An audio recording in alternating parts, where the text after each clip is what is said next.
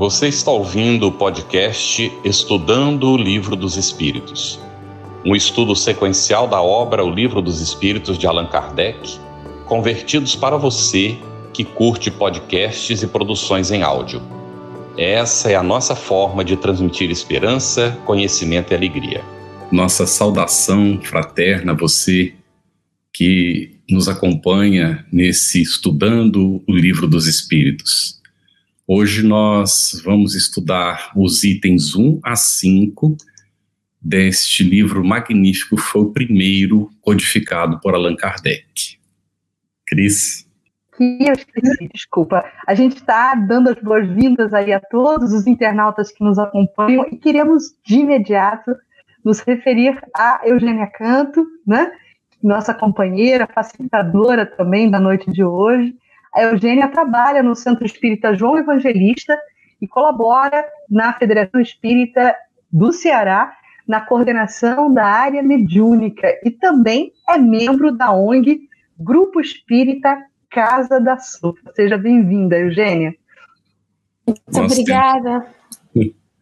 Ótimo. Nós temos também conosco Romero de Matos Esmeraldo, que é médico, cirurgião de transplante de órgãos, residente em Fortaleza, também no Ceará, participa do Centro Espírita Casa do Caminho e Grupo Espírita Meimei em Fortaleza, e também participa do Centro Espírita Sem Fronteiras. Que bom, então nós vamos começar hoje, como o Campete nos falou, é, analisando a introdução do Livro dos Espíritos, e vamos começar pela item 1, evidentemente, e vamos pedir nesse momento ao Romero para comentar exatamente o item 1 da introdução do Livro dos Espíritos. Romero. Boa noite a todos, boa noite, Carlos e Cris, Eugênia. Prazer estar novamente aqui. Nesse primeiro item, Kardec procura definir novos termos para designar coisas novas. Então, na época, os, os termos antigos, espiritualismo, espiritual, estavam em voga, e Kardec diz, eles mantêm a mesma acepção que tinham antes, porque todo aquele que acredita que existe alguma coisa além da matéria é espiritualista. Mas o espiritismo tem alguma coisa diferente. O espiritismo acredita na reencarnação, você pode voltar a viver novamente em outro corpo, e acredita que os mortos se comunicam, as almas dos mortos se comunicam com os vivos, o que nem toda doutrina espiritualista aceita. Então a diferença é esta. Então a doutrina espírita, os seus adeptos são chamados de espíritas, e o livro dos espíritos contém a doutrina espírita. Muito bem, Romero. É, agora, nós no item 2, já Kardec continua com essas definições, não é? é? Atento a não deixar margem a interpretações equivocadas. E então, ele, é, no item 2, ele vai tratar da questão da alma. Nós perguntamos a Eugênia, por gentileza, é, a, o conceito da palavra alma, que está logo aí no início não é, do livro dos Espíritos. Ah, aí depende de que grupamento de pessoas é, usa a alma para quê, né? No caso, para nós espíritas, é aquilo que sobrevive à morte do corpo, é o que denominamos de alma, porque esse item 2 da introdução, é, Kardec começa exatamente realçando a importância de distinguir alma, porque é uma palavra que é usada com múltiplo sentido. Há aquele que usa alma num sentido muito específico daquilo que anima algo, aquele que usa a palavra alma para dar a ideia de que há a sobrevivência após a morte do corpo, mas não num sentido individual, particularizado, sim algo que emana do grande todo e quando o corpo perece, se dilui nesse todo, algo mais panteísta, né? Mas para nós espíritas, o termo alma né? E é isso que Kardec faz em todo o item 2, é dizer dessas três acepções e dizer que para nós espíritas, e essa é a acepção mais comum, é aquilo que sobrevive à morte do corpo tendo a percepção de si mesmo, conservando a individualidade, né? É, é bom, Eugênia, a partir da sua explicação, né, a gente conseguir perceber a magnitude do nosso codificador, né? E aí eu gostaria de saber do Romero essa questão que é, me parece assim, é, que mostra a grandiosidade de Allan Kardec, porque ele se preocupa na introdução do livro, né, a trazer um aprofundamento desse conceito. Romero, por que, que Kardec faz questão de aprofundar o conceito da palavra alma logo no início do livro dos Espíritos? Bom, um dos fatores é porque a alma com esse sentido que ela tem, muitos deles, é um dos, uma das palavras, um dos seres mais importantes para qualquer doutrina espiritualista, qualquer sentido. Né? Então, você, como ele disse, né, como ela tem também muitos sentidos, outros sentidos que a Eugênio já frisou um pouco aí, sentido materialista, sentido panteísta, e o sentido espiritualista, ela pode causar confusão. E o objetivo principal é dirimir essas dúvidas, dizendo que cada um tem a sua acepção própria, inclusive chegando a afirmar que aquele conceito inicial de que a alma, no sentido materialista, é o princípio da vida material orgânica que desaparece depois da morte e que retorna para um todo, esse sentido materialista pode ser encontrado até nas doutrinas espiritualistas. E o próprio espiritualismo, às vezes, engloba o panteísmo. E é importante fazer essa diferença. Só para citar um exemplo da doutrina espiritualista que concebe também um conceito de alma no sentido material, nós vemos que no livro do Gênesis, capítulo 9, versículos 4 e 5, ele considera que o sangue representa a vida e a alma, e que pedirá conta do sangue de cada um de vós. Eu pedirei contas a todos os animais e ao homem, e aos homens entre si eu pedirei contas da alma do homem. A alma no sentido de sangue. Então seria o sentido materialista, com o princípio da vida material e orgânica, independente do ser que possa ter uma vida independente ou não, mas poderia encontrar isso e nós vamos ver depois que o próprio espiritismo pode ter um sentido, pode ter sentido quando nós tratamos de princípio vital. Né?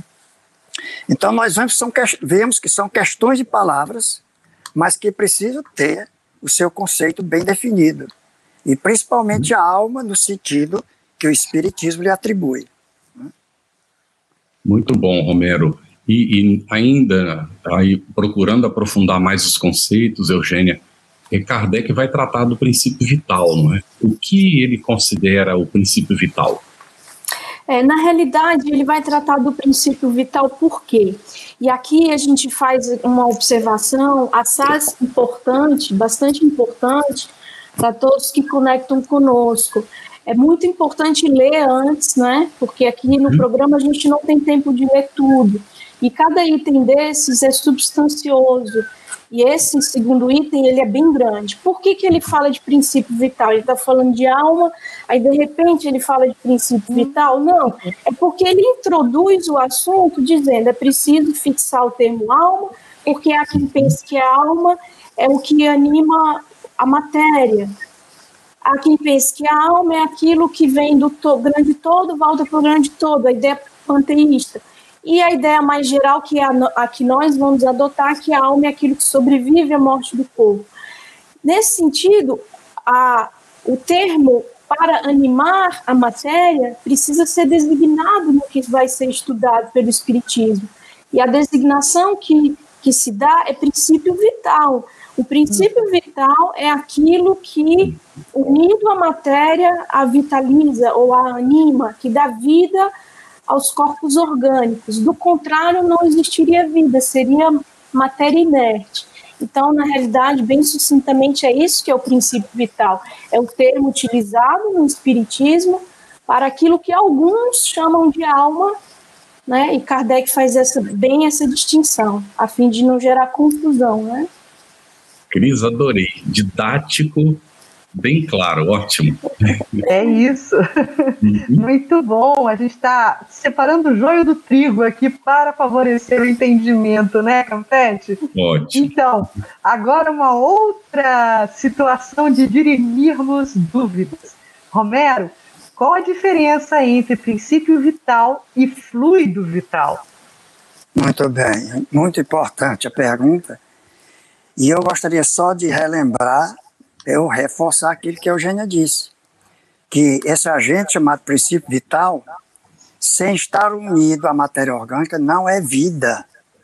Né? E que o, ela reside no fluido cósmico universal, que é um fluido que está espalhado universalmente, né? e que está só esperando para unir, se unir à matéria orgânica para lhe dar a vida. Então, ela se torna fluido vital depois que o princípio vital é assimilado pelo organismo.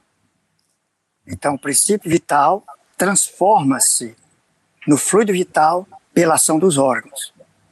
Vamos citar um exemplo simbólico. Vamos supor que o indivíduo está programado para nascer e vai viver 70, 78 anos. E Deus, o divino médico, lhe prescreve um medicamento. No, no frasco tem um rótulo que está escrito fluido universal. Aí tem uma bula onde se lê princípio ativo, princípio vital, QSP 78 anos. Princípio vital, quantidade suficiente para 78 anos. Né? Que legal isso. Pois é. Modo de ação.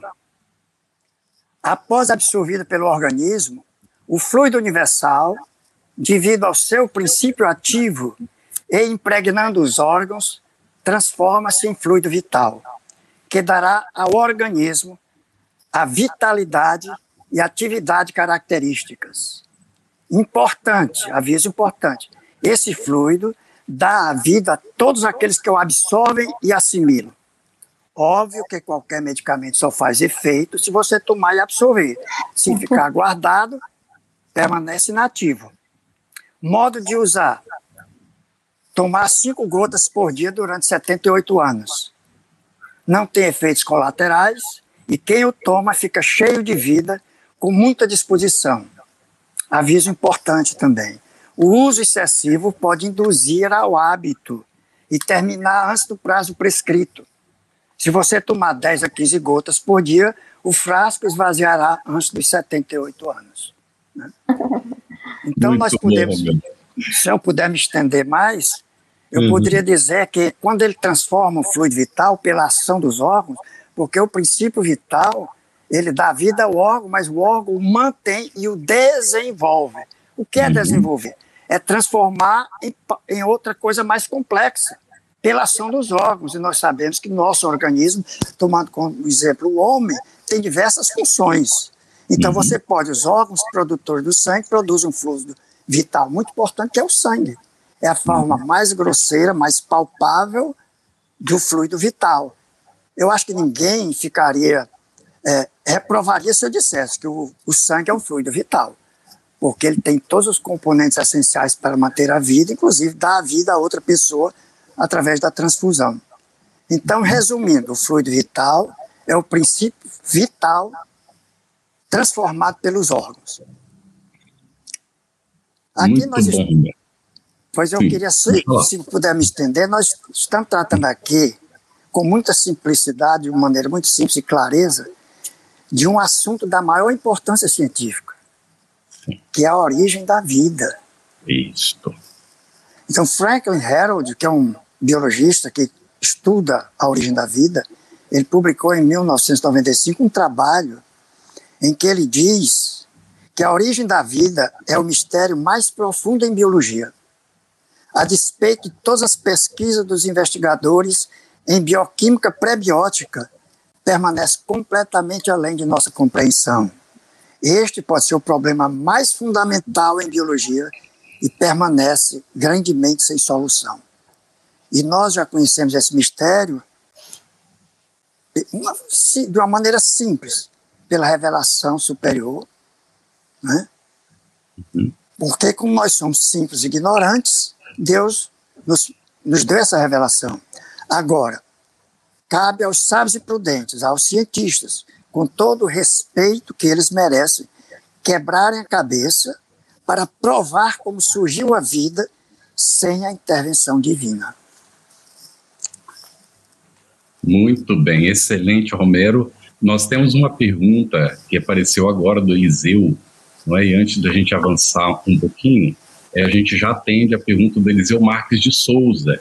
Ele perguntou aqui, sendo o fluido vital uma porção doada por Deus, poderíamos nos, nós doarmos alguma quantidade a um amigo enfermo?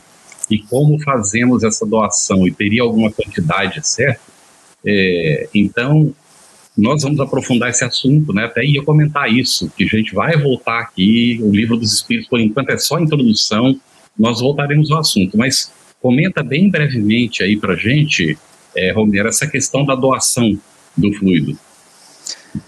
Porque é... você disse que se a gente usar muito e mal, a gente gasta antes. Mas a gente pode doar e isso aí não, não gasta, não é? Como é que fica? Exatamente. No Espiritismo, e em outras religiões também espiritualistas que eu tenho visto, existe a doação fluídica através do passe. Geralmente é uma doação que é misturada com fluidos espirituais, você pode conseguir restabelecer uma pessoa, não de uma maneira instantânea, mas você pode dar harmonia, pode harmonizar, pode fazê-lo sentir melhor e retirar muitos dos problemas que às vezes a pessoa sente. Né? Esse fluido é reposto.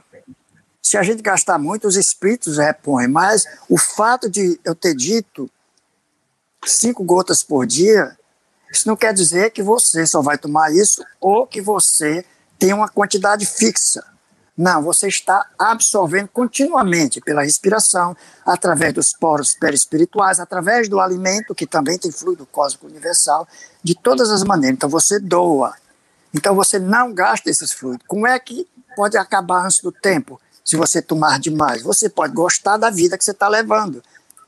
Você pode ser cheio de vida e querer gozar a vida com toda a irresponsabilidade, comendo, uhum. bebendo, dedicando-se à droga, seus órgãos vão falhar.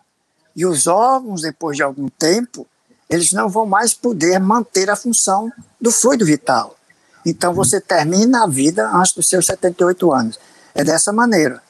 Mas, de uma maneira geral, a transfusão é sadia os, no magnetismo se faz isso, magnetismo ainda se pratica, e no espiritismo, um passe espírita faz a doação. Muito bem. O Ricardo Mendes ele perguntou se teria possibilidade desse texto sobre o remédio citado, né, que é uma simbologia, naturalmente, que o Romero utilizou, e depois a gente vai ter, não é? A gente pediu para o Romero para escrever é, para a gente essa ideia, que foi muito interessante, muito didática, para explicar o funcionamento, não é? mas bem entendido que é um símbolo, viu, Ricardo? E aqui para ti agora, Eugênio, olha, logo depois de falar sobre o princípio vital e o fluido vital, gente, nós voltaremos a isso, viu? Esses dois assuntos, princípio vital e fluido vital, merece aprofundamento. Nós estamos na introdução, calma lá. Então, Eugênia, Kardec faz logo em seguida um resumo interessante sobre seres orgânicos. Você poderia comentar sobre isso, assim, para gente, por gentileza? Sim, na realidade, é, e complementando também isso que você fala, Campete, o pessoal que está curioso, lá na, no quarto capítulo da primeira parte é só sobre princípio vital, então calma lá, fica com a gente, né? Até fica aqui uhum. com, acompanhando o programa. É, Kardec vai dizer que a vida material orgânica ela é comum a vários seres, não é? E que é, a inteligência e o pensamento já nem todos. Então, a vida orgânica, material, ela é comum, por exemplo, a plantas, a animais e, e a nós. Mas o pensamento e a inteligência somente aos animais e aos seres humanos. E aos seres humanos, é, tem também, nós seres humanos, uma, uma outra característica que distingue das outras duas classes, vamos dizer assim, né? Que é a faculdade de, de criar, de, de reconhecer-se, de reconhecer potencialidades futuras, de reconhecer Deus, o Criador, né? Então, tudo isso compõem nós seres humanos, mas que o princípio da vida está tanto em planta quanto em animais e humanos. Muito bom. E já estamos nos encaminhando para o item 3 da introdução, e eu vou provocar de novo o Romero. Romero, Kardec, nesse item 3, né, ele acaba se dirigindo a um público-alvo muito específico. A quem Kardec afirma dirigir-se com a obra O Livro dos Espíritos e por quê? Ele se dirige de uma maneira fabulosa em tudo que ele faz, mas como toda doutrina nova tem aqueles que o seguem, tem aqueles que se opõem. Então ele procura responder aos opositores da doutrina, mas não tem a pretensão de querer convencer a todos. Então ele se dirige especialmente àqueles que não têm ideia preconcebida, aqueles que têm boa fé, especialmente aqueles que desejam se instruir. E vai mais um pouco mais além, porque ele demonstra aos, é, que a maior parte das objeções feitas pelos opositores resultam de uma observação incompleta dos fatos observados e de juízos imperfeitos e superficiais. Então, ele realmente se, é, se procura se endereçar especialmente a essas pessoas. Muito bom. Olha, o Carlos ele ele está voltando daqui a pouquinho. Eu e ele hoje nós nos, estamos nos alternando na ausência de fluido vital de internet aqui para ficar com vocês. Mas já já o Carlos volta, ele está já se reconectando. E aí, Romero, enquanto ele não volta, é só para a gente sublinhar isso, né? Porque talvez essa essa recomendação seja sempre valiosa o livro dos Espíritos ele é lançado concomitante com o lançamento da revista Espírita, que Kardec, a partir do que você pontuou na sua resposta, também se utilizava como grande comunicador que era também, né, além de um grande homem de ciência, era um exímio comunicador. E ele tinha na revista Espírita, né, Eugênio Romero, como um veículo laboratório exatamente para poder estabelecer esse diálogo com os seguidores, né? aprofundando questões, criando esse canal de interlocução, mas também como um canal de debate com os detratores, com aqueles que perseguiam o espiritismo, né? E é por isso Correto. que a gente recomenda, não é, Romero, a Correto. leitura da revista espírita, que infelizmente é muito pouco acessada, né? Em comparação com as obras básicas, né? Mas então, aguardando ainda o Carlos, eu vou jogar. Ah, Carlos voltou. Estava te esperando para jogar a pergunta para Eugênia, Carlos. Pode, pode, passar a pergunta para Eugênia, que eu tenho que abrir o roteiro de novo. Pode passar. Tá bom. Então, Eugênia, é, a gente vai te perguntar o seguinte: nesse item 3, da, é, na introdução, né, item 3, o que, que o Kardec, o que Kardec é, comenta, né? Sobre, aliás, essa pergunta continua sendo para o Romero. Depois a gente joga, Carlos. Depois você joga a próxima pergunta para Eugênia.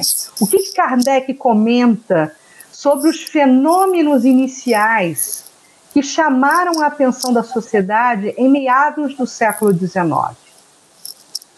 Bom, ele começa discorrendo sobre as mesas girantes, né? Acompanhadas às vezes de ruídos incomuns, de pancadas sem nenhuma causa aparente. Né? E de início, esses fenômenos só encontraram incredulidade, mas à medida que elas se multiplicaram e se generalizaram, não havia mais dúvida de que elas se moviam. Restava saber o que é que estava causando esse movimento.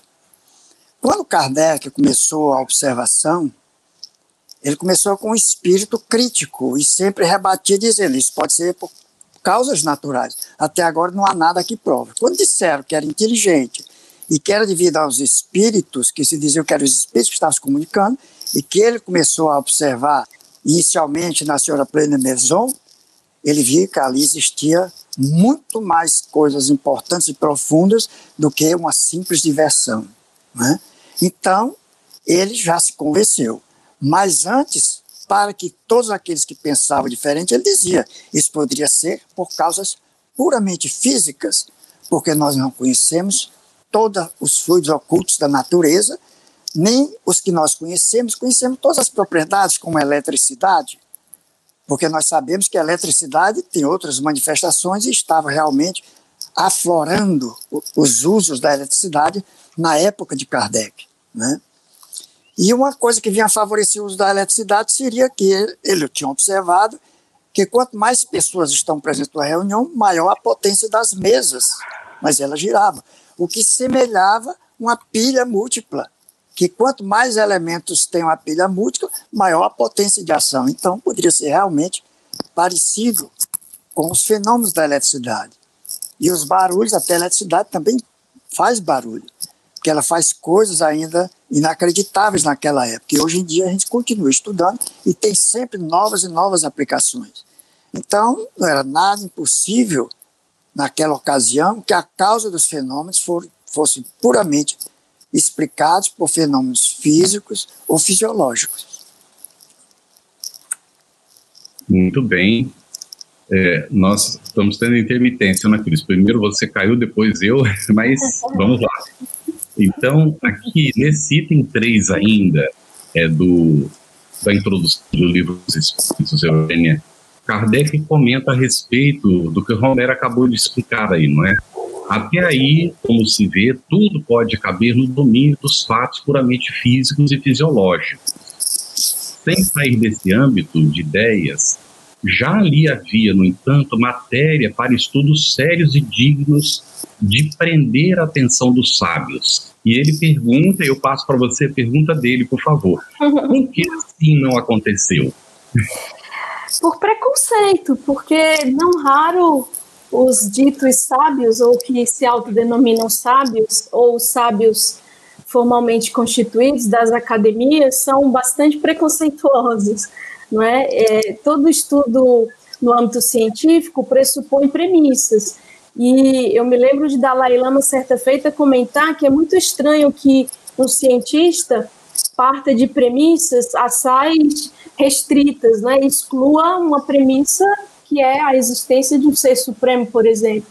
Então, o preconceito graça no meio acadêmico, não é claro que isso vem mudando paulatinamente. E aí Kardec no seu na sua pena sábia, genial e às vezes com toque de ironia, ele coloca que alguns se acham é, importantes demais para se, se porem ao redor de uma mesa, né? Que dança faz até referência à dança das rãs, não é? Que isso fere o orgulho de muitos. Então, o preconceito obstou, obstaculizou o interesse de muitos ditos sábios, né? Não dele, que era um sábio também. Carlos, antes de você passar a pergunta para o Romero, que está prevista aí, a próxima pergunta, tem um comentário muito interessante aqui do Eliseu Marques de Souza, Sim. Ele fala o seguinte: sendo a doutrina presente na vida humana em todos os tempos, por que? E aí eu pergunto a Eugênia, né, como complemento da resposta dela, porque só se acelerou em 1857. Aliás, 18 de abril de 1857, a efeméride foi ontem, né? É ontem, é, é bem no século, anos. Exatamente. E aí, quando a gente deita o nosso olhar na história, né, a gente vai perceber que foi bem no século, como diz o Eliseu, do desenvolvimento francês. Por que os espíritos, e aí vem a contrapartida, né? Por que, que os espíritos só se apresentaram mais contundentemente, né, mais contundentes nessa época, 1857? É, bom, é, é, preciso dizer que não foi exatamente 1857, foi o ano que veio no livro, né? Os fenômenos já vinham ostensivamente eclodindo em vários locais do mundo, inclusive há um artigo do nosso querido Luciano Klein Filho, no Reformador de outubro de 2017, salvo engano, em que ele fala de Louis Alphonse Carranier, que em 1847, uma década antes, publicou Arcanos da Vida Futura Desvelados, revelados, melhor dizendo. Esse, essa obra de três tomos, com quase mil páginas, foi uma interlocução que ele estabeleceu com os espíritos também, dando conta da vida no mundo espiritual. Inclusive, um conteúdo muito semelhante ao que André Luiz viria publicar através da mediunidade do Chico já no século XX. Então, não é exatamente 1857, foi Kardec com o Livro dos Espíritos e Kardec que, a partir daí, com a sua genial obra, porque uhum. deu continuidade a uma pesquisa séria que foi a fundo nas questões filosóficas e nas bases científicas do fenômeno que Alphonse, Louis Alphonse Carrier, um francês, conterrâneo seu e contemporâneo seu, não fez. Né? Mas por que, que veio especificamente século XIX? Porque tudo, inclusive as ideias, precisam de um preparo. Se a ideia ela vem, ela é muito vanguarda para uma época e vem de forma prematura, sem os elementos sociais, científicos, sem as cabeças pensantes que podem debruçar-se sobre ela a fim de desenvolver o pensamento e ali estabelecer o fundamento, elas perecem, elas morrem. É como lançá-las em solo árido, em solo que não tem profundidade para absorvê-las e elas assim crescerem e futuramente frutificarem, frutecerem. Então tudo tem o seu tempo em a natureza. E aí eu me recordo também que é uma pergunta no Livro dos Espíritos, sem querer me estender muito, mas a pergunta é muito interessante, a 628, na qual Kardec pergunta se a verdade não foi é, desvelada em outro momento, né? Por que, que ela não, ela só agora estava sendo desvelada? E, e os Espíritos dizem, olha, todas as épocas tiver, receberam a verdade, mas compatíveis com a capacidade de absorção, porque uma luz muito viva, ela deslumbra e cega. Então, tudo tem seu tempo. Era preciso que a França, como coloca a Cris, tivesse também preparado os seus pensadores, os seus intelectuais. Era preciso, quiçá, digo eu, um desgaste das religiões então dominantes, né? porque aí a alma sequiosa de um alimento mais sutil, mais é, consentâneo com as aspirações do espírito, o sorveria de forma mais justa, mais ávida também. Excelente, Eugênia. É, olha o que, o que a gente percebe, né? Foi preciso haver um, amadurecimento das ideias, uma preparação. Kardec conta isso que a Eugênia colocou, não é? Que é, se o Espiritismo tivesse surgido antes, como a Eugênia disse, poderia ter sido abordada a ideia. Veja o que aconteceu em 1500, quando surge a Reforma que já era aquela revolução no pensamento religioso, não é? Aquela tentativa de mudança em que Lutero vai apresentar aqueles princípios e ali vai dar uma abertura para a vinda do Consolador, porque até então a Bíblia estava restrita aos padres. Eles só que interpretavam, não havia nem traduções, tinha que ler em latim, e eles eram preparados justamente para poder ler em latim. Aí Lutero vai fazer uma coisa que foi uma, importantíssima para a preparação da vinda do Espiritismo. Traduziu para o alemão a Bíblia. E a partir dali, então, começam as traduções para os outros idiomas, abrindo a era da possibilidade do livre interpretar, que era fundamental para que viesse o Espiritismo. Então, é isso aí, Eugênia, sem amadurecimento no momento próprio, e o próprio Kardec mesmo ele vai comentar que os espíritos alertam para ele colocar as ideias, esperar o amadurecimento para depois apresentar as outras, senão não haveria como as pessoas absorverem. Era preciso vencer muito preconceito. E nós nos acomodamos, né? Nós normalmente nos acomodamos no nosso status quo e resistimos ao novo. Até hoje continua acontecendo, apesar de tudo, né, desse avanço da tecnologia, ainda temos essas dificuldades. Mas, Romero, dentro disso, inclusive, a época a ciência tinha estabelecido um critério que era para que alguma coisa fosse considerada comprovada, que pudesse ser repetida o mesmo resultado nas experiências não é, em laboratório ou nas circunstâncias que a ciência estabelecia. Então, Kardec, ainda nesse item 3, não é, ele examina esse assunto e pergunta: contra a realidade do fenômeno, poderia ser induzido alguma coisa da circunstância de ele não se produzir de modo sempre idêntico, conforme a vontade e as exigências do observador? Muito bem. O que acontece? Os observadores, naturalmente, negaram a existência do fenômeno justamente porque eles não se conformaram aos padrões experimentais dele. Por quê?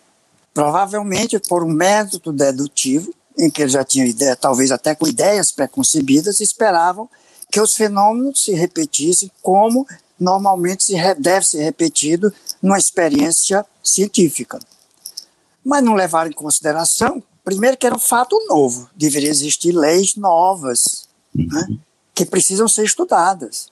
E se dentro dessas leis tem inteligências que têm a sua própria autonomia, eles normalmente não se submetem à nossa vontade. Então, não vão fazer exatamente aquilo como querem que os, os cientistas exigem. Então, foi por essa razão que muitos deles negaram o fenômeno, quando na realidade as mesas continuavam a girar e as informações continuavam a vir. Né? Então, foi essa a razão principal, e, e o que a gente se deduz mesmo, ou induz, é de que, como eram fatos novos, deveria existir novas leis que precisavam ser estudadas. E, é no, e era, não era somente ser estudadas superficialmente, tinha que ser de uma observação demorada e cuidadosa e perseverante. E foi isso que Allan Kardec fez. Muito bom, Romero. Olha, agora a pergunta para Eugênia. Como a neutralidade é algo difícil de ser alcançado e sempre tem os arautos da desconfiança, né? A gente sempre tem os do contra, né? É, a minha pergunta para você é a seguinte: a alegação de algumas pessoas, Eugênia, de que há e havia à época frequentemente fraudes nessa questão dos fenômenos. O que dizer disso?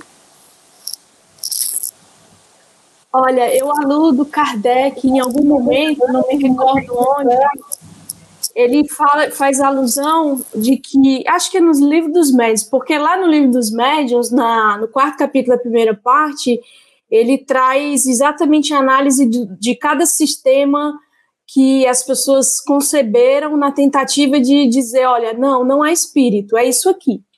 Ou é charlatanismo, ou é loucura, ou é alucinação, ou é o músculo estalante, ou é o reflexo do pensamento das pessoas. Então, é, na realidade, ele diz assim, em algum momento ele vai dizer assim, Kardec, que por haver vinhos falsificados não significa que não haja bons vinhos de qualidade. Então, isso em qualquer campo. Romero é médico, né? Então, por haver médicos é, que falsificam, que fraudam, não significa que haja médicos bons. Cada um aqui na sua seara, no seu trabalho, por haver aqueles que enganam, que falseiam, não significa que não os haja sérios e que mereçam confiança e que tenham grande utilidade. Então, isso não significa nada, haver quem falseie, haver quem engane, né? Não é indício de, de que não haja o fenômeno ou de que seja sempre um embuste. Pelo contrário, vai haver gente que vai querer se aproveitar sim. Inclusive, Kardec ele é tão sábio que ele coloca é, a nós espiritistas interessa também é, desmascarar os, os, os embusteiros, né? Importa distinguir a, o, a fraude e o embuste do fenômeno legítimo.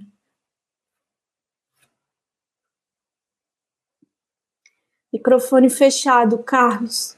Muito bem, Eugênio, excelente, não é? E Kardec, ele teve realmente esse cuidado de, de dizer e as pessoas às vezes colocavam como afirmativa do Espiritismo justamente o contrário do que ele falava na época, não é?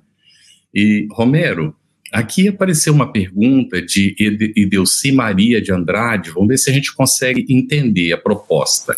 Ela é, diz assim: sempre tive dificuldade em acreditar, não é? Não sei se seria na Bíblia. Ela diz assim: a Bíblia ficou sob o domínio da igreja, que era quem definia tudo, não é? Inclusive matava em nome não é, da, da religião.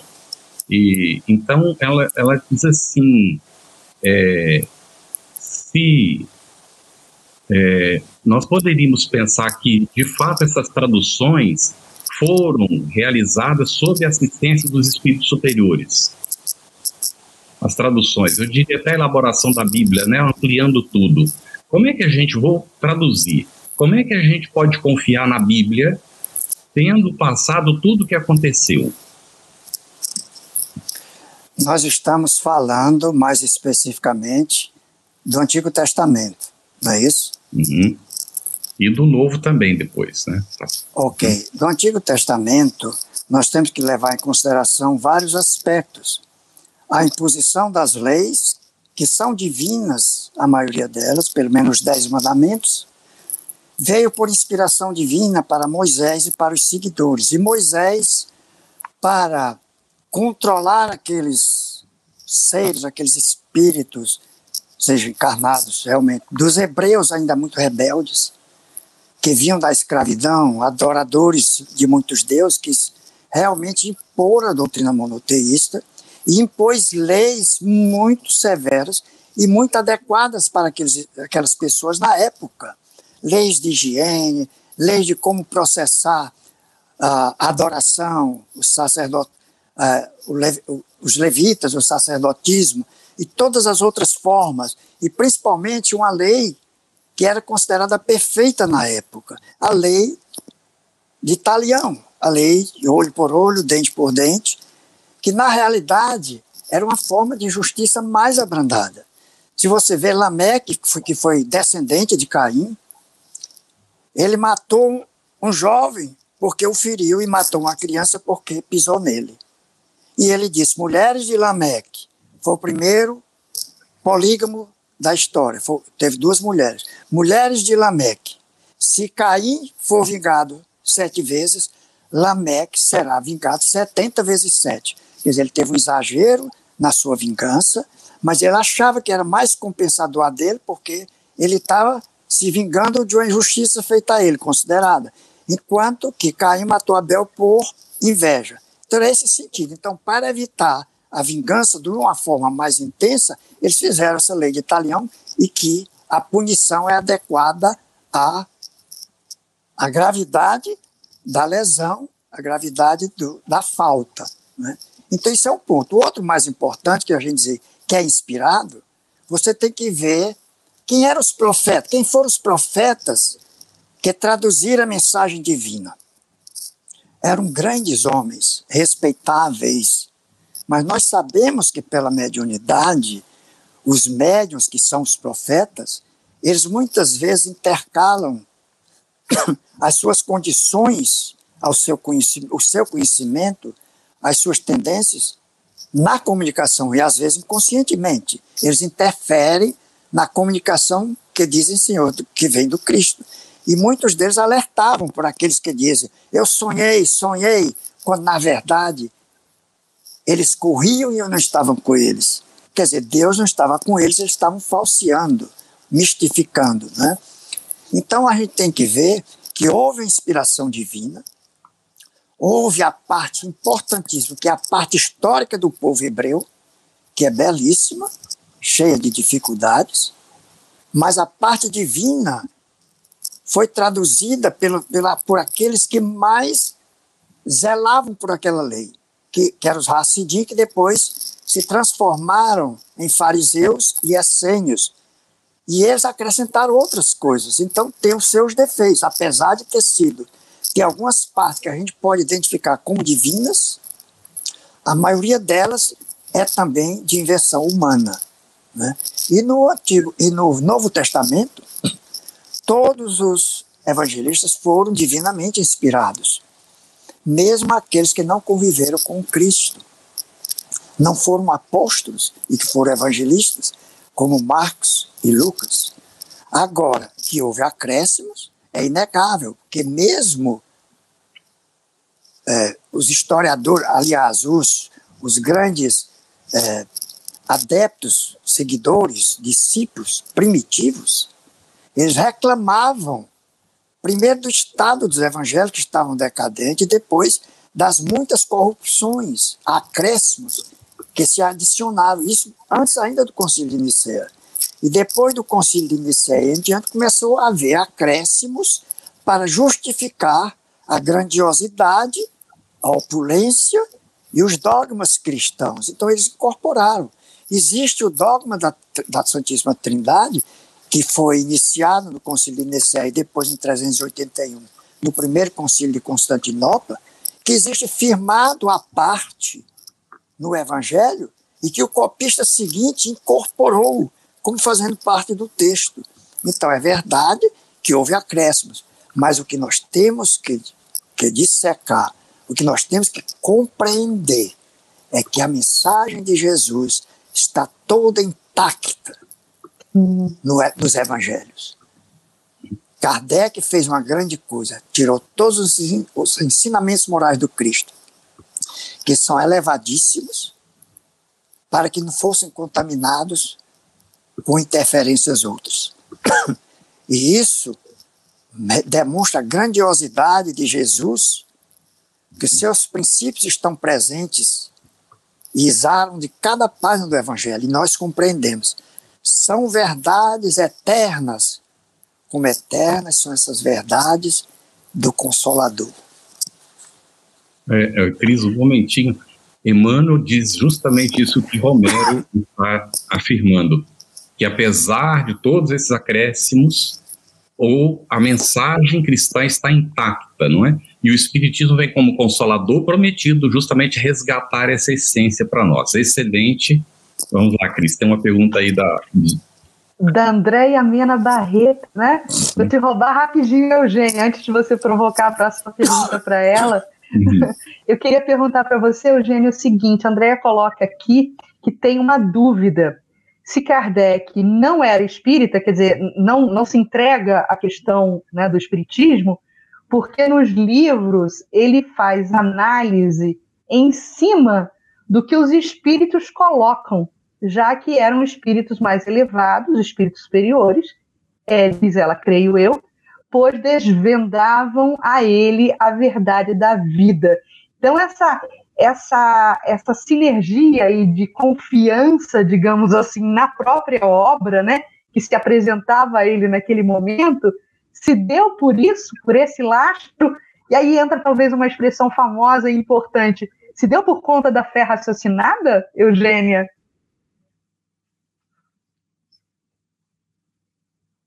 Seu microfone, amiga. É, agora liguei.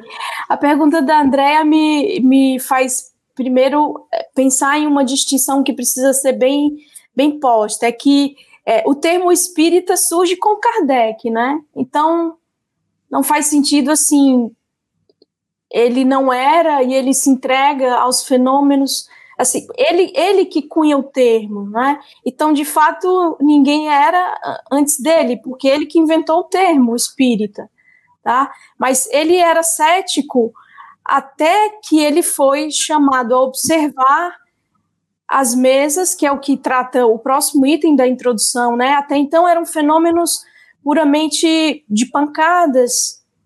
Aparentemente as mesas só dançavam, corriam, né? ele usa esse termo, corriam, é até impressionante, pulavam, mas da feita que a mesa passou a dar pancadas com uma intenção notória, passou a responder perguntas. Quando ele ouviu sobre isso, ele, cético que era, desconfiou era cético, mas não era preconceituoso e prevenido no sentido de não, isso não faz sentido para mim, eu não quero nada com isso. Ele ouviu de uma pessoa um tanto exaltada, o seu Carlotti, que era corso, e diz, segundo ele, as pessoas, é, os corsos são assim exaltados, empolgados, então ele não deu muito crédito, apesar de conhecer ele há 25 anos. Mas quando ele ouviu do seu Patier, já na casa da senhora Roger, que o senhor Fortier havia convidado para ele presenciar, ele, esse homem, o senhor Patier, um senhor ponderado, funcionário público, de uma fala mansa, serena. Aí então ele se sentiu convidado a observar, dada a seriedade do narrador, que lhe fala dos fenômenos. Né? Então ele se sente convidado, é, estimulado, seduzido a observar e vai observar. E quando ele vai observar, ele entrevê algo muito sério. E aí ele começa a investigar e claro, nem todos os espíritos que se apresentavam sempre ou de pronto eram espíritos de escola, espíritos superiores. Ele também foi aprendendo a distinguir, mas esse intercâmbio que ele insetou de forma assídua, como bem destacou o Romero no na primeiro encontro nosso, semana passada, né, que ele participava assiduamente das reuniões na casa da família Bodin, das médiums é, das irmãs Bodin. Isso ao longo de um ano aproximadamente. Ele ia, ele levava as perguntas, então ele levava a sério, ele entreviu ali algo sério, como de fato é algo da, de extrema seriedade, porque os espíritos né, responderem perguntas de, de alta, alta filosofia, perguntas intrincadas, perguntas que Kardec fazia, já levava pronta muitas vezes. Então, a partir daí, ele foi cri é, naturalmente foi surgindo um corpo de doutrina, um livro, uma obra. E aí os espíritos começaram a desvelar também que essa obra devia ser publicada, e assim surgiu o livro, não é? Mas o termo, o termo foi ele que cunhou, tá? Ele não era espírita, e o espiritismo surgiu com a publicação do livro. Muito bem. É, eu, eu, aqui para o Romero, não é, antes de passar adiante, é, uma pergunta do Eliseu Marques. Ele fala como podemos distinguir uma fraude é, hoje em relação à mediunidade. Estou resumindo a pergunta dele. Muito bem. Às vezes se torna difícil, mas você tem que pensar em várias coisas. Primeiro, o fraudador, desde a época de Kardec até agora, ele obtém vantagens financeiras para produzir aquilo, e esse é o mais claro. Isso é fraude, e quem faz a fraude é o médium, não é o espírito. Então, esses são os fraudadores. Segundo, para se reconhecer, você tem que ver a idoneidade moral do médium, a seriedade dele. Isso é um fator que ele condiz com a seriedade das respostas. Você analisa as respostas para saber se elas realmente estão conforme a razão, se não houve deturpação. Esse seria outro aspecto. Existem aqueles que você tem que examinar se não existe uma falsificação, não necessariamente dele, mas dos espíritos, né, que estão fascinando. Né? Então ele poderia se prestar a isso pela sua conduta moral, muitas vezes. Então você tem, de, tem que diferenciar de um médium verdadeiro e de um fraudador que pode ter alguma mediunidade, mas que ele ofere lucros financeiros. Por exemplo, se você, para tudo que você vai fazer na vida, você consulta os astros, tudo bem, mas agora você vai para uma vidente, que ele traz o amor de volta, que ele diz o seu futuro, que você vai arranjar um belo noivo, vai arranjar um namorado rico, uma namorada rica, né? e ela recebe a sua cota, a sua participação, e muitas vezes ela é assistida pelos espíritos. Mas qual é o tipo de espírito que assiste essa médium? naturalmente não são médicos, não são espíritos elevados. São espíritos de uma ordem inferior, que às vezes até com boa vontade querem ajudar, mas não têm competência, mas a maioria das vezes acompanham a moralidade daquele, daquele médico. Então, é, uma, é fraude passível de ser detectada com facilidade nesses casos. Muito bem em, em princípio, como Kardec orienta, usa a razão, né, Romero? Use a razão. Conheça bem o Espiritismo e utilize a razão para não ser enganado, né? É muito bem. Então, é, Eugênia, vamos para o item 4 da introdução. O que Kardec essencialmente destaca nesse item 4 da introdução do Livro dos Espíritos? É, ele é bem longo, mas essencialmente eu vou usar todo o meu poder de síntese. É, ele ele destaca que da feita que se o fenômeno tivesse ficado somente no âmbito do, das manifestações é, físicas, pancadas, movimentos, aí ainda assim era interessante observar e investigar. Mas além disso, é, se desvelou a ação de algo inteligente. Então importava saber que, que algo é esse, né? Porque da feita que a mesa dá respostas a perguntas formuladas, traz conteúdos que denotam um pensamento, então é preciso saber de, de onde vem isso, né? E aí ele vai destacar exatamente também o, o processo que foi que culminou com é, a definição da palavra médium, né? Porque inicialmente a mesa dava pancadas mediante convenção, uma pancada sim, duas pancadas não. Aí viu-se que isso era muito cansativo, até para a natureza das respostas mesmo. Já pensou você só fazer pergunta cuja resposta pode ser só sim ou não? Limita muito, não é? E aí depois foram se sofisticando os meios, né? A mesa ela formava frases mediante um alfabeto posto e ela então apontava para as letras, para os caracteres, formando as frases, mas isso também muito cansativo, muito dispendioso do ponto de vista do, do tempo mesmo. E aí depois amarraram-se a uma cesta de bico, é, um lápis, e aí os, as pessoas é, sem as quais o fenômeno não acontecia, que foi o que Kardec denominou de médium, colocavam os dedos sobre a cesta, depois uma prancheta, por fim, apenas o lápis. E aí Kardec conclui que a presença essencial das pessoas ditas médiums, né, que os médiums eram que possibilitavam que a mesa se comunicasse, né? Mesa aspas, o, o, os espíritos, né? Que eles mesmos disseram que eram os espíritos, as almas dos que viveram na Terra. Muito bom. E exatamente nesse processo da evolução do método, né? Eu quero perguntar ao Romero para apresentar um, já na introdução, né, item 5, é, no item 5, aliás, da introdução, nos apresentar, Romero, um resumo do que Allan Kardec examina exatamente nesse quinto item da introdução do Livro dos Espíritos. Pois não, Cris. É um pouco parecido com o que a Eugênia falou, uhum.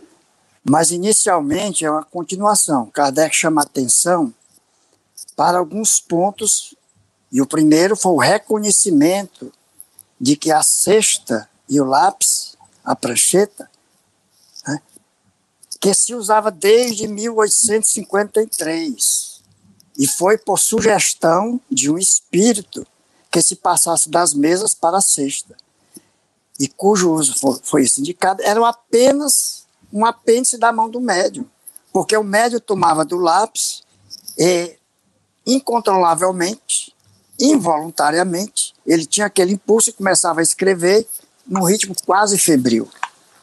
Isso foi outro segmento. Depois se viu né, que essas comunicações realmente apressaram, ficaram mais rápidas, mais completas. Surgiram depois outros tipos de mediunidade, de faculdades medium, mediadoras, como Kardec chamou. Né? E as comunicações podiam ser feitas sem o concurso da mão do médium nem do lápis. Podiam ser feitas pela visão, pela audição, né? pelo tato, né? além da psicografia. Depois ele passa a examinar qual é o papel que o médium exerce nas comunicações, tanto a parte mecânica ou moral que ele possa ter nelas. Então ele diz que para a observação dos movimentos da cesta, sob a influência do médium, o que é que acontecia? O médium encostava os dedos, só fazia encostar os dedos nos bordos da cesta e ela começava a escrever, voltava e escrevia. Ela não, ele não tinha nenhuma influência sobre a, imprimir na direção que, a, que o lápis discorria. E se eram dois ou mais médios que encostavam o dedo, mais impossível ainda, se é possível dizer isso, mais difícil ainda de que eles pudessem exercer essa influência. Outro fato que ele analisou concernente ao médium, que para mostrar que não adivinha dele, era a mudança radical das escritas, na maneira como o espírito escrevia, como se cada espírito tivesse uma escrita diferente e que ela mesma se reproduzia cada vez que ele voltava a escrever. Isso, é, isso foi um fator muito importante. E aquilo que a Eugênia falou no, no início também, das comunicações, das respostas dadas, que eram muito elevadas, principalmente as respostas abstratas e científicas, que estavam muito além do conhecimento dos médiums e do alcance intelectual deles. Você citou as irmãs Baudin e senhoritas Baudin. Julie e Caroline Baudin tinham 14 anos e 16 anos. Qual era o conhecimento intelectual, o alcance intelectual dessas médias? Qual era o conhecimento superior que elas tinham? Quando eu comecei a ler o livro dos Espíritos, que eu achava as respostas fabulosas, eu tentei responder algumas questões que Kardec fazia, ocluindo as respostas e tentava responder. Eu desisti, porque eu não tinha capacidade intelectual para dar aquelas respostas, era muito além do meu alcance. E eu lia muito, eu gostava de história, de ciência, eu lia muito. E não conseguia dar. Então, tão fora, estavam fora do alcance daqueles médios, que foi a propósito que elas tinham essa idade. Foi a propósito que uma delas não tinha a menor consciência do que escrevia. Ela estava escrevendo com a sexta e estava conversando outros assuntos com, com pessoas sem saber o que estava escrevendo. Tudo isso atesta a veracidade e a idoneidade das comunicações. Né? Aí ele pergunta: alguns espíritos, ele comenta, alguns espíritos que deram respostas tão sublimes só podiam ver de, vir de espíritos elevados, enquanto outros que davam comunicações frívolas, comunicações bem superficiais, grosseiras, não podiam advir da mesma fonte mostrando que havia uma diversidade das inteligências que se comunicavam. Né? Aí ele pergunta, é a próxima pergunta que ele faz. E essas inteligências, onde era que estavam? Estava na humanidade, ou seja, estava no médio, praticamente ela havia excluído, ou estavam fora delas. E ele sugere que se admite que eles estavam fora das inteligências, fora da humanidade, que foi o que os espíritos declararam e as inteligências declararam que era a razão de ser, ou seja, os espíritos. Muito bem, Romero. Nosso agradecimento, Eugênio Romero. Excelente né, as contribuições. Obrigado, Cris. Nós queremos agradecer muito a sua participação. Você está nos acompanhando nesse Estudando o Livro dos Espíritos. Nós queremos informar ao final do nosso estudo de hoje e as perguntas já começam a ser respondidas. Aquelas que não podem ser atendidas aqui durante o nosso estudo, elas são publicadas lá no Telegram e também no site da FEB, na FEB TV, onde foi criado um local para este programa. Então, as perguntas já estão sendo colocadas, as perguntas que não foram atendidas hoje serão respondidas e publicadas lá no Telegram e no site. Então, é sempre assim mesmo, nós damos preferência às perguntas que estão relacionadas com o assunto, nem sempre dá tempo de responder nem essas, e aquelas que não estão relacionadas diretamente com o assunto, nós respondemos também, mas lá no site e, e lá no nosso Telegram, tá bem? No nosso grupo do Telegram. E aí nós ficamos, inclusive, com alguma pergunta hoje relacionada com os fluidos, mas nós esclarecemos que vamos voltar a esse assunto, porque nós estamos meramente na introdução, não é? Muito obrigado pela participação de todos. Uma satisfação imensa estar com vocês aqui nestes momentos de estudo e esperamos que continuem conosco e que nos enviem também suas sugestões, se vocês têm algo não é, a nos sugerir para melhorar aquilo que nós estamos fazendo. Muito obrigado. Despedidas breves, por favor, Cris. É, eu quero só fazer duas é, lembranças né, sobre a questão da dinâmica do nosso estudo que o estudo também, Campete, está disponível né, no podcast né, do canal da FEB e no Spotify. E esses estudos semanais ficam gravados e disponíveis gratuitamente também. Então, pode divulgar para todo mundo para recuperar a matéria perdida, né, digamos assim. E se você tem dúvidas acerca do espiritismo ou gostaria de ficar atento à programação do nosso estudo, pode acessar o nosso Telegram, como o Campete já falou, me despedindo, agradecendo e dizendo que temos um encontro marcado até a próxima semana. Eugênia, por favor, suas despedidas breves. É, até a próxima semana, né? Que todos possamos nos rever, ler bre é, brevemente, previamente também. Um abraço em Romero, em Carlos, em Cris e um agradecimento especial para aqueles que estão nos bastidores. Romero.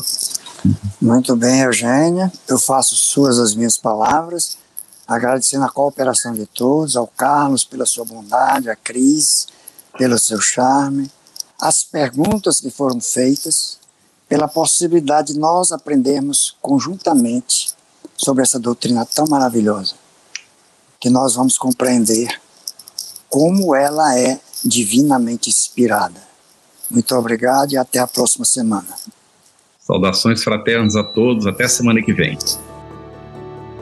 Você ouviu uma produção da Federação Espírita Brasileira. Para saber mais, siga o arroba FebTV Brasil no YouTube, Instagram e Facebook e o arroba Feb Editora no Instagram. Ative o sininho para receber as notificações e ficar por dentro da nossa programação. Até o próximo estudo.